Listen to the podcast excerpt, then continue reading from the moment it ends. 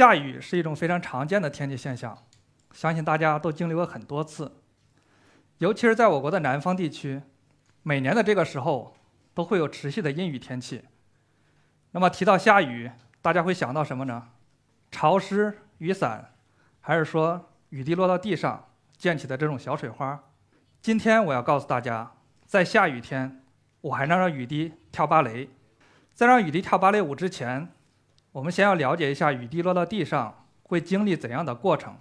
一滴水滴落到固体表面发生的过程取决于固体表面的性质。比如说，水滴落到玻璃这种亲水表面和荷叶这种疏水表面会有完全不同的结果。水滴会直接粘附在玻璃表面，而在荷叶表面则是完全的不粘附，从而产生这种大珠小珠落玉盘的效果。但是不管哪种情况，整个过程。都在十毫秒之内结束，那么这个十毫秒是个什么概念呢？我们普通人眼的视觉暂留时间大概是五十毫秒左右，在五十毫秒之内发生的整个事情，我们的眼睛是没办法分辨的。为此，我使用了一台高速摄像机，它每秒能拍摄几万张图片儿，这样我就可以对水滴落到固体表面的整个过程进行观测和记录。这是高速相机视角下的水滴落到亲水表面和疏水表面的整个过程，播放速度放慢了三百倍。水滴落到亲水表面会铺展成一个圆形的液膜，而在疏水表面，水滴铺展成液膜以后会发生均匀的回缩，并最终从固体表面回弹脱离表面。这两个过程就像一个事物的两个方面，一个是完全的粘附，另一个是完全的不粘附。当我把这两个表面结合在一起，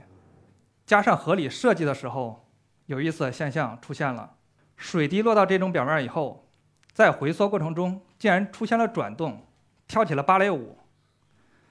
这也是世界上首次发现水滴落到固体表面会产生转动的行为。这种水滴跳芭蕾舞的行为持续时间只有几个毫秒。那么，对于这种转瞬即逝的现象，我是如何发现的呢？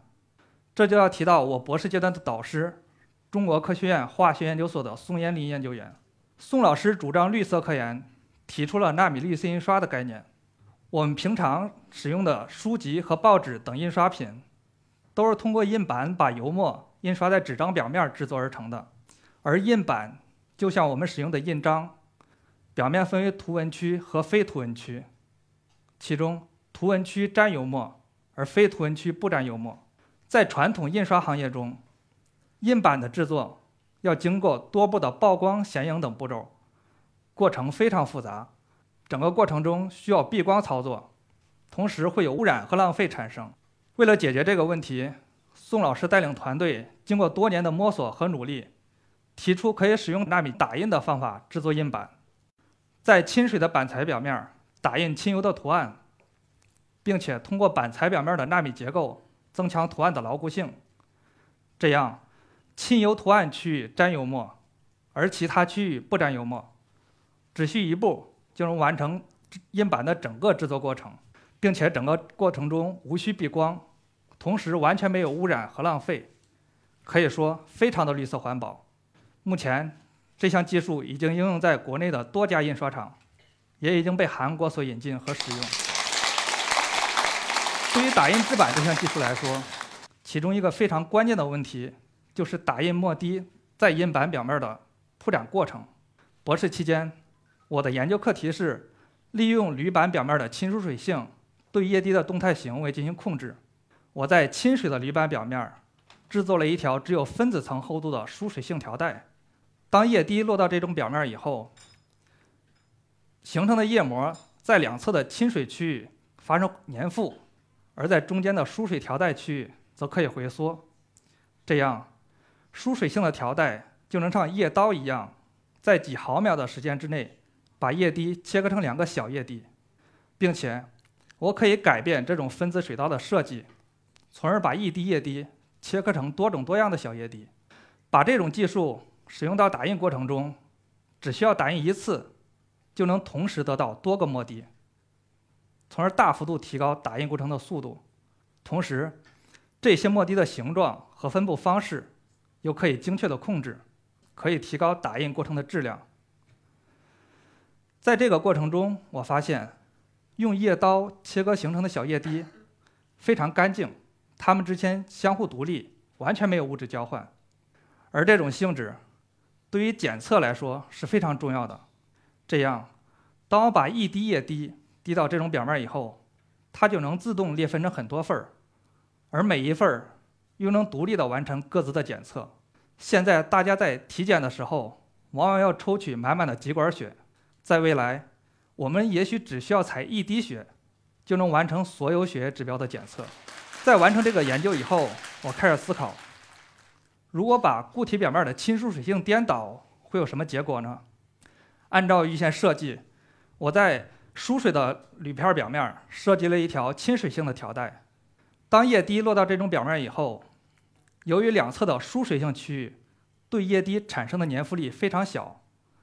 所以在表面张力的作用下，液滴就会向上回弹，并没有什么新奇的现象出现。但当我把直线变成这样的阿基米德螺旋曲线的时候，有意思的现象出现了。这种图形能对液滴产生非常大的粘附力，所以液滴不能直接向上回弹，而是沿着图形缓慢的回缩。在液滴的回缩过程中，我看到液滴出现了转动的趋势。但对这个过程进行分析之后，我发现这个图案的设计存在着缺陷，会让液滴消耗很多的能量。当所有的动能都消耗完了以后，液滴也就静止在了中心区域。对这个图形进行优化，我去掉了图图形的中心，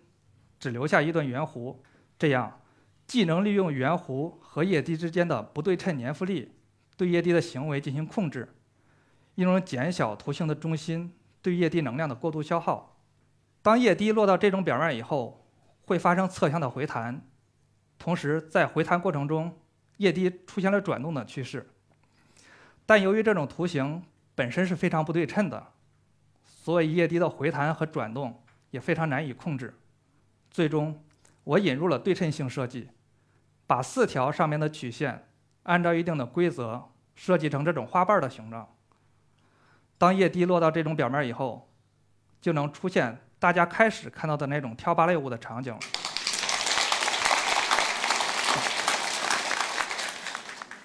这个现象是非常奇特的，因为根据牛顿碰撞定律，如果一个物体自由落体落到另外一个物体表面，那么它只会发生速度大小和方向的改变，而不会产生转动。这个规律对于普通的水滴。落到固体表面来说也同样适用，但我通过在固体表面设计亲疏水的图案，能让液滴碰撞以后产生转动。可以说，这个发现大大拓展了牛顿碰撞定律的描述范畴。所以，当我们这个工作发表以后，得到了世界范围内的广泛关注。《纽约时报》专门为我们做了一期视频，对我们的工作进行亮点报道，向伟大的牛顿爵士致敬。他们称我们这种。液滴旋转行为是违背物理规律的。这种旋转的液滴是最强的武王。次日，这篇报道又被《纽约时报》选为每日一文。这是《纽约时报》从前一天发表的所有报道里边选出一篇有启发性的报道，并提出一些问题供读者思考和学习。这个工作也被日本的 NHK 电视台制作成了青少年的科普节目。我们进一步思考，液滴能够旋转。说明液滴有转动动能，那么这部分能量我们能否加以收集和利用呢？当我最初提出这个问题的时候，很多人觉得这是天方夜谭，毕竟整个过程只有几个毫秒。但是我们可以逆向的思考这个问题。大家都知道牛顿第三定律，如果两个物体相互作用，那么它们之间的作用力大小相等，方向相反。液滴是在铝片的作用下产生转动的。那么理论上来说，液滴也会给铝片一个反作用力，让它产生反向的转动。但在实验过程中，我看到铝片一直是静止的，并没有产生转动。那我分析这个过程，液滴的质量只有4.8毫克，但铝片的质量超过了12克，远远大于了液滴的质量。同时，这个铝片和它的支撑物之间有很大的摩擦力，这个摩擦力也远大于。水滴对它产生的驱动力，所以这样铝片一直保持静止。这就好比一个人在推一辆重型卡车，如果我们想要推动这辆卡车，那么一方面需要我们对卡车减重，另外一方面还要降低卡车轮胎和地面之间的摩擦力系数。减重相对容易一些，我们可以使用更小、更薄的铝片，但如何才能有效地降低摩擦力系数呢？为此，我想到了使用磁悬浮系统。这套简单的磁悬浮系统，上面是石墨片儿，下边是磁铁。由于石墨片儿有很强的抗磁性，所以它能稳定地漂浮在磁铁的上方，石墨片儿和磁铁之间就没有发生实际的物理接触，从而它在运动的时候也就几乎不会受到磁铁产生的摩擦阻力。当我把图案化的铝片儿放到石墨片儿上的时候，石墨片儿依然能保持稳定的漂浮状态，这样铝片儿运动时的摩擦阻力系数就得到了大幅度的降低。当液滴落到这种表面以后，可以在十毫秒之内从表面旋转回缩，并从表面脱离，而石墨片和铝片能够在液滴的驱动下反向转动超过八秒的时间，我们就可以把液滴下落之前的重力势能首先转化成它的动能，最终转化成了铝片的动能。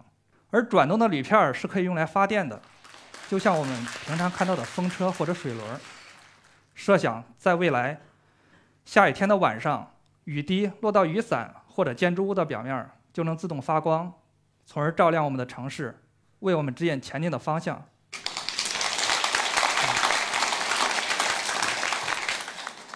水滴旋转这个现象是非常新奇的，但是我们还要把它背后更深层次、更本质的规律揭示出来，给别人以启发和指导，这才是更有意义的。荷叶滴落到玻璃。或者荷叶表面不同，我在固体表面引入了亲疏水性的图案，而这种图案的设计，对于液滴的旋转来说是至关重要的。对于一个平面图形来说，它有两个对称性，一个是旋转对称性，另外一个是镜面对称性。如果一个图形沿着一条对称轴旋转一定角度，可以和自身重合，那我们就说这个图形具有旋转对称性。而如果一个图形沿着一条直线对折形成的两部分可以重合，那我们就说这个图形具有镜面对称性。和我们前面提到的亲疏水性结合起来，就会发现，如果一个图形是旋转对称的，那么液滴落到这种表面以后受到的核外力为零，也就是说，液滴在回弹过程中不会发生侧向偏移。而如果一个图形具有镜面对称性，那么液滴落到这种表面以后，受到的合力矩为零，也就是说，液滴在回弹过程中不会产生转动。把这两个对称性进行排列组合，我们就可以得到四种不同的图形设计，而这四种图形设计又对应着四种不同类型的液滴碰撞和回弹行为。如果一个图形只有旋转对称性，那么液滴落到这种表面以后，受到的核外力为零，但合力矩不为零，这样。液滴在回弹过程中就会发生转动，而如果一个图形只有镜面对称性，那么液滴落到这种表面以后，受到的合力矩为零，但核外力不为零，这样液滴在回弹过程中就会发生侧向的偏移。而如果一个图形既有旋转对称性，也有镜面对称性，那么液滴在这种表面受到的核外力和合力矩都为零，也就是说，液滴既不会旋转。也不会侧向偏移，而是竖直向上回弹。而如果一个图形完全不对称，那么液滴在这种表面既会受到核外力，也会受到合力矩。那么液滴在回弹过程中，既会侧偏，也会旋转。这四种图案设计囊括了所有类型的液滴碰撞和回弹行为。有了这些规律，我们就可以让雨滴自发地弹跳到雨水收集装置中，也能让水滴加快从固体表面脱离。防止固体表面的结冰，可以说我们能够随心所欲地控制下落的液滴在固体表面的碰撞和回弹行为。但是对于那些已经静止在固体表面的液滴来说，它们的行为我们能否控制呢？为此，我设计了一种液滴机器人儿，就像咱们人的两个手一样，我可以控制机器人的两个手完成一系列的液滴操作。比如说，我可以控制这两个手抓取液滴、搬运液滴。当这两个手的距离靠近的时候，又能从大液滴中切割出一个小液滴，而这两个手的距离变大，又能释放液滴；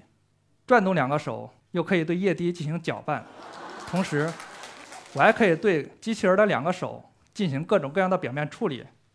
让它们适应多种不同的环境。比如说，我可以给机器人的两个手戴上疏水性的手套，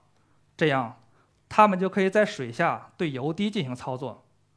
甚至可以抓取和收集散落在水底的气泡。上面这些就是液滴机器人的一些基本操作。把这些基本操作联系起来，我们就能完成非常复杂的过程。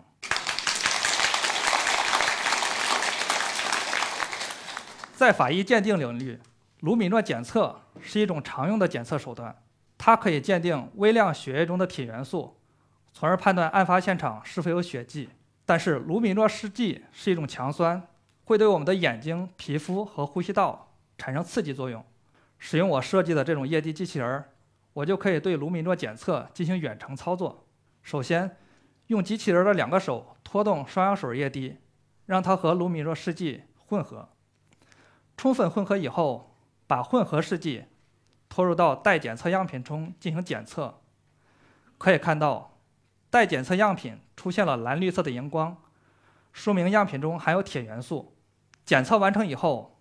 机器人可以张开它的两个手释放液滴，而这两个手又可以回到清水中完成洗手的操作，便于后面的循环使用。而机器人的所有操作。都可以通过提前编程来完成，完全无需人的协助。这样，我们既能保护医护人员免受伤害，又能解放他们的双手，提高检测的效率。对液滴行为的研究到现在已经有几百年历史了。经过这些年的发展，液滴也已经应用在我们生活的方方面面，比如说生物检测、表面防污、喷墨打印等等。但同时，我们也应该看到，对液滴行为的研究。需要我们做出更多的努力，比如说，现在我们的航空航天科技非常的发达，但在太空这种失重环境下，我们应该怎样控制液滴的行为，才能让宇航员生活的更加方便和舒适呢？再比如说，在《终结者二》这部电影里边，无恶不作的反派大 boss 就是通过液滴融合和变形实现永生的，但在现实生活中，我们如何赋予液滴生命？才能让它们变化出我们想要的任意形状呢？对液滴行为的研究可以说是任重道远，我也将一直进行下去。谢谢大家。